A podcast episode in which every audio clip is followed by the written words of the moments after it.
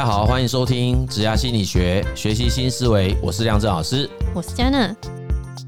来自一位非常纠结的听众的发问：我是一个拥有许多兴趣的人，但也因为这样，反而不知道要做什么，常常都觉得啊，什么都想学，什么都想做，不知道哪一个应该要优先做。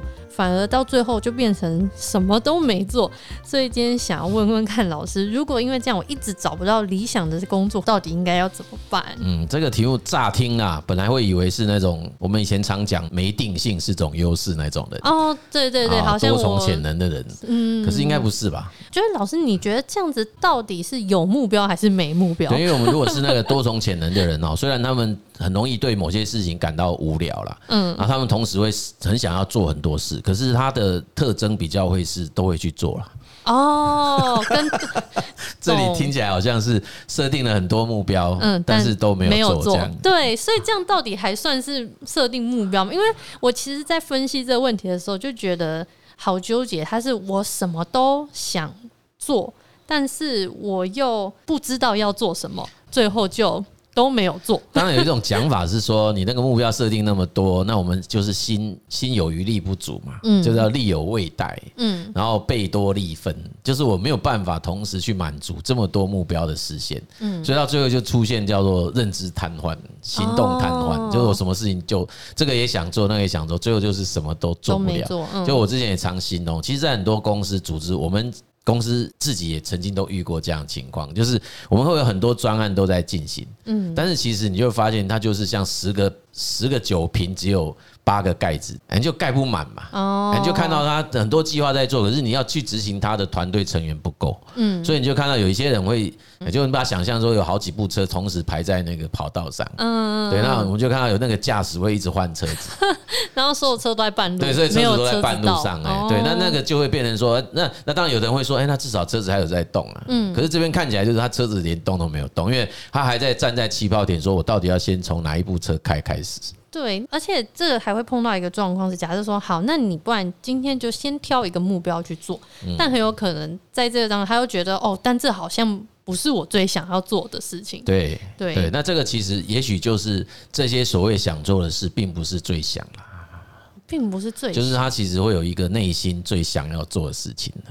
哦，啊，那个事情为什么它并没有浮现出来？那这个其实是要，我觉得那个会有个别的差异啊。就以我以前碰过的案例，有的是因为他自己很想要去从事的那件事情，过去曾经提出来过，被泼冷水了。嗯，所以他之后就把它藏在类似我们讲，他藏在冰箱里面，他再也不把它拿出来。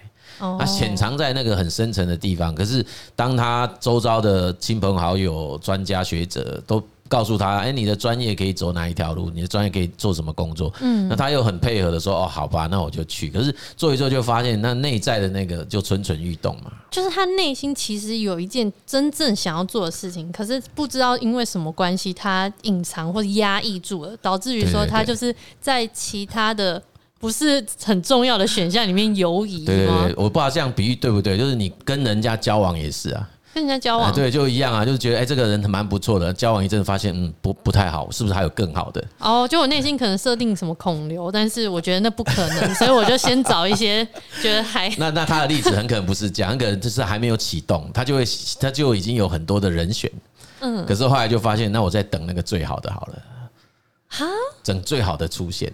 所以他就会，他就会说，我当然这些我都觉得不错，可是我就想应该还有一个更好的。哦，我知道，我也有朋友是这样，他就说他觉得这些都不是正缘。啊，maybe 是这样。那所以 在工作的选择上，或者在他所谓目标的选择上，maybe 也类似这样的心理状态。嗯，就是他可能会有一个他自己觉得是最好，但是他藏起来。嗯，那至于什么原因藏起来，我们也没人知道。但是他就是没有浮现出来。嗯，然后他，但现在这些东西是有浮现出来，但虽然在某些比较之后，他还是觉得 OK 的，这些我也是可以去做，嗯，但他就不是最想做，嗯啊，所以你要让他花时间，他就会觉得那那要不要我试试别的哦，试试别的。可是其实这些所谓的啊，目前浮现出来都不会是最佳解。老师，那如果说我们今天就是这样子的一个当事者，我们要怎么样去？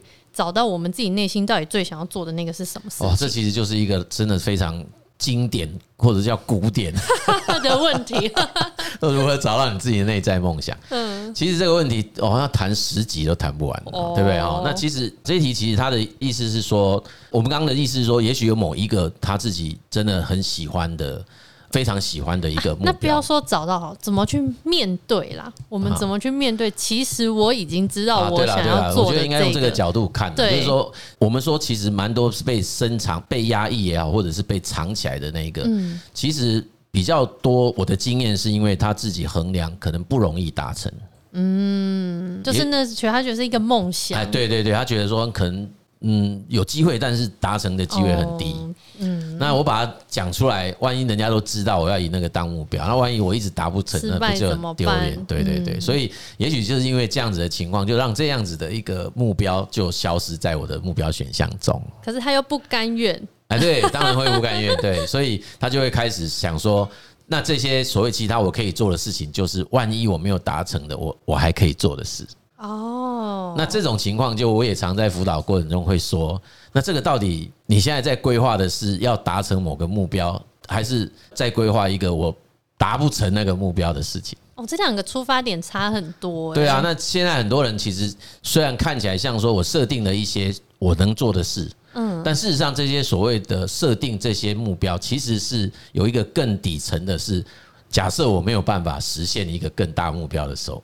我要做什么事？就是有点像是我定一个假目标，还定一个失败的目标，就是我定一个我做不到的目标。那所以这个我做不到的目标，其实这个目标就是一个目标。哦，就是我设定了一个我做不到的目标，然后我设定说，哎，我当我达不成的时候，我可以做哪些事？天哪！对，那我就说，那目标管理要这样做嘛？就是你的目标管理是在管理一个我做不到的目标嘛？嗯，所以其实我们反而应该是要更加诚实，跟更有勇气的去面对那个，也许有难度，不是这么容易可以做到。嗯，那我们事实上就可以让它揭露出来。那我们要想的是，我要如何达成它？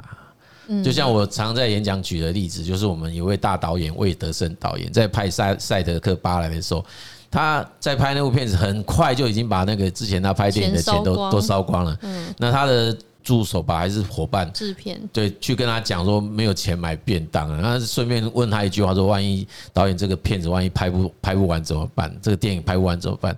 魏德圣居然想都没想就跟他说：哎，我没有想过片子拍不完会怎么办呢？我满脑子想的是怎么把这个片子拍完。他就是以达到目标为对他的目标设，他设定的目标是把这个电影拍完。嗯，对，所以我们其实应该是要回来这个问题是，我们的这位听众或者是其他正在听的听众，我们应该是要设定一个我要完成什么目标。那那个目标可能在达成的过程会有困难。嗯，他不一定那么容易可以如愿的这么顺遂就达成。嗯，但是如果我们不把这件事情就是当成要完成，对摊开来或者是面对的话，我们就会好像一直无限的像今天听众问题，我就绕在这个里面这样子。对，他会把它藏起来，那但事实上没有藏起来，因为他还是在心中，他一直觉得这件事情没做，我就是过不去。别再自欺欺人了。是的，所以放起来，那放起来以后，我们就是想说，我今天是要达成目标来设计我要做什么事。嗯，所以这些事情不是因为我达不成那目标的话，我可以做什么？那其实整个心态是不一样的。嗯，你知道吗？就我在做这些事的时候，不是因为我达不成某个目标才去做的。嗯，因为这样子你就会觉得这些事你都不想做啊，因为我还有一个更想做的。可是如果我今天设定的是我要达成这个目标过程中，嗯，我可能要先做这些事。哦，因为我还没达成啊，对，但是这些事情可以帮助我达成它。老师，那如果这个目标我可能真的，我现在就已经知道，我真的这辈子就是没有办法达成了，这辈子都没办法达成，对，已经确定，那为什么要设目标？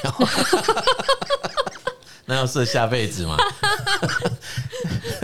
好，好像也是。那个基本上，我大概会请他修正目标啦，因为我们目标还是希望你是要有一个可以达成的，因为他 SMART 原则里面还是要有一个可达成的是那个啊，要有一个 timetable。但是有时就是人因梦想而伟大，那梦想归梦想，那是北极星，但是目标还是要有可以达成。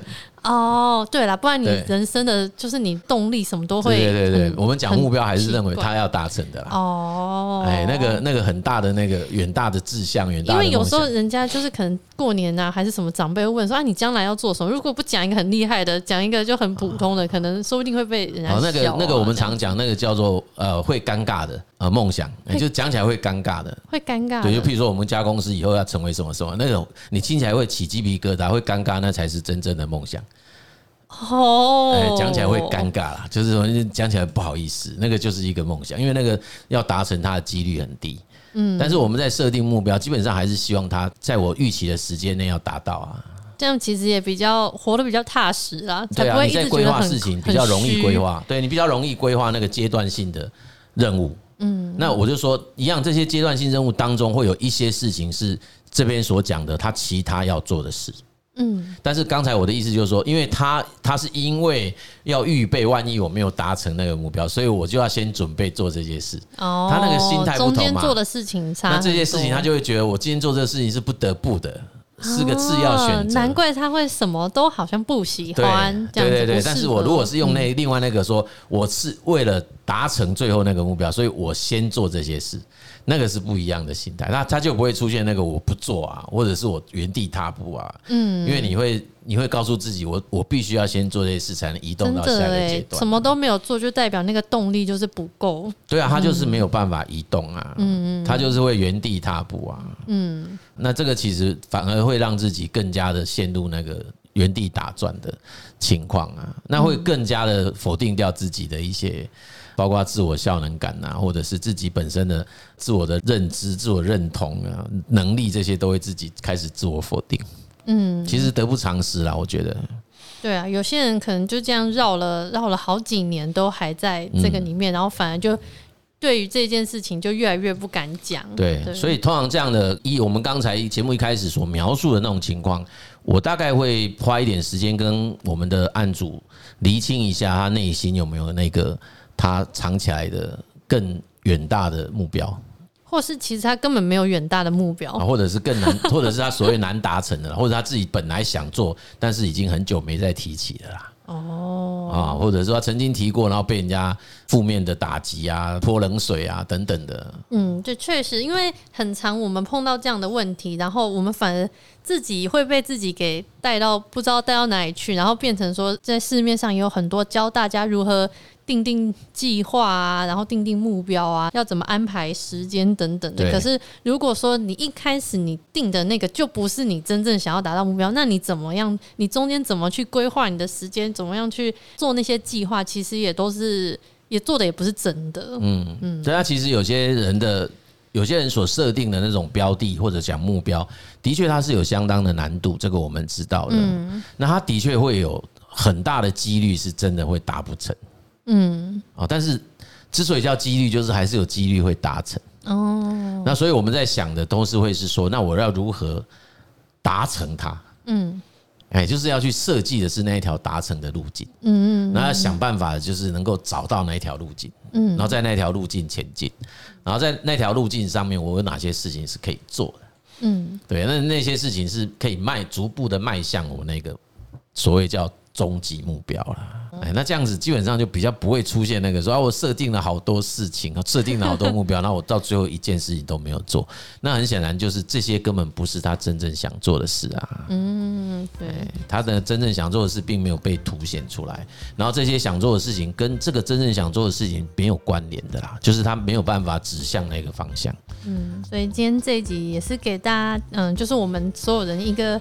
提醒啦，就是有时候我们很容易被周遭的不管是人事物给影响到自己真正的内心所想要做的事情。那诚实面对自己是很重要的。那有时候也许你自己也没办法，但你可以透过一些嗯，比方说专家协助，或是现在有很多这样的测评啊、测验啊，慢慢去帮你找到说，其实我真正内心想要的东西是是什么，立定自己真正的计划。那无论如何，就是开始总比不开始好，行动才是实现梦想的第一步嘛。那我们也可以享受这样子探索的过程，然后在这其中了解自己，更加了解自己，你才可以找到。自己真正热爱的事物。对啊，如果不是因为那种我们讲的叫选择瘫痪，什么认知瘫痪，嗯、过多选择，然后我我想说，就譬如我们讲说那个很有名的那个果酱选择例子嘛，嗯、就是六种果酱跟二十四种果酱，就发现哦，二十四种果酱我最后发现它卖的比较差，换换的比较差。嗯，那如果不是因为这个原因导致我们裹足不前，嗯。啊，而是因为其实我们就会觉得反思以后发现说这几个我们所谓本来设定的目标，嗯，哎，真的后来就发现它其实也不是真正所谓自己想做的事，而是自己真的会有一个想做的事情，并没有真的被凸显出来。而且我刚刚听却觉得，说不定有时候我们把那件事情想得太难了。虽然说它可能真的是一个很难的目标，可是我们一直没有去做的话，或者我们一直逃避真的去做的话，我们就永远不知道说我到底可以做到什么程度。对啊，这个当然是这样。还有我就说现在是百岁人生，你知道吗？就是还有那么长的时间呢、啊。我相信问我们的这些听众，年纪现在应该都还蛮轻的。对，就是你假设以活到八十二岁平均年龄来讲，你我们平均三十岁嘛，嗯，你还有五十年可以奋斗。嗯，所以其实以这种百岁人生的概念来看事情，我们都会觉得现在的。目标来看就很渺小了，你知道吗？嗯，就会觉得说，的确会有可能它有难度，但是它也会相对于过往几个世代的人来讲，我们多了很多的时间，嗯，可以去实现它，嗯，哎，那再来另外一个退一万步讲说啊，如果说人生都是这么顺遂，可以把事情这么容易去达成，那个也未免太无趣了，有一点挑战，甚至有很大的挑战，然后逐步的去。前进，靠近它啊！中中间遇到一些困难啊，你可能被我们可能必须要稍微转个弯，嗯，停下来，或者是稍微再想想对策，嗯，哎，这其实都会是一个蛮不错的历程呐。对，我个人认为哈，就是这个就是一种破关的感觉。对啊，很多人说重点是中间那个过程嘛。对啊，对啊，享受那个过程。那在这中间，我还是要强调哈，就是当在迈向那个目标的过程中，其实大家不要忘记，这中间不会是一种。完全没有任何事情发生的真空状态，嗯，很多人会以为我在那个过程就是真空的，其实不会。我们在那个过程会遇到人事物哦，所以很可能在执行的过程中，你会发生一些偶发事件呐，你可能就整个事情就改变了。所以那个原先你所设定一个目标，说不定在那个偶发事件一发生的时候，你就会觉得那一点都不重要哦。那一点都不是你人生最重要的事情。嗯嗯，你可能又会浮现出一个更更更加让你觉得想要去追求的事情。对对对。所以真的不要想的这么恐怖，然后就停在那个地方，停在一个原地不动是最亏本的一件事情。因为停在原地，我们根本碰不到偶发事件。没错，偶发事件一定是在。行动中发生的，嗯，就是之前很常听人家说嘛，你真的很想要做一件事情的时候，全世界都会来帮助你。是是是，没有错，没有错，就是我们一定是在行动中才会有一些改变嘛。你看那个那个气流的改变，对啊，机缘的改变就是这样啊。所以真的，我在这边也很很诚恳的跟这位听众，还有其他有类似经验的听众。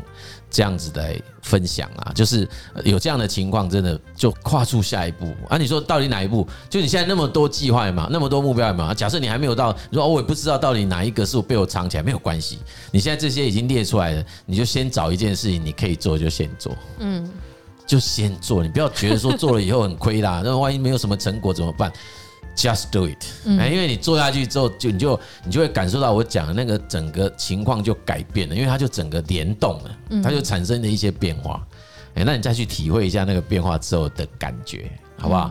然后我们很希望你可以把你的感受到时候留话给我们，对，嗯，让我们知道机缘的力量。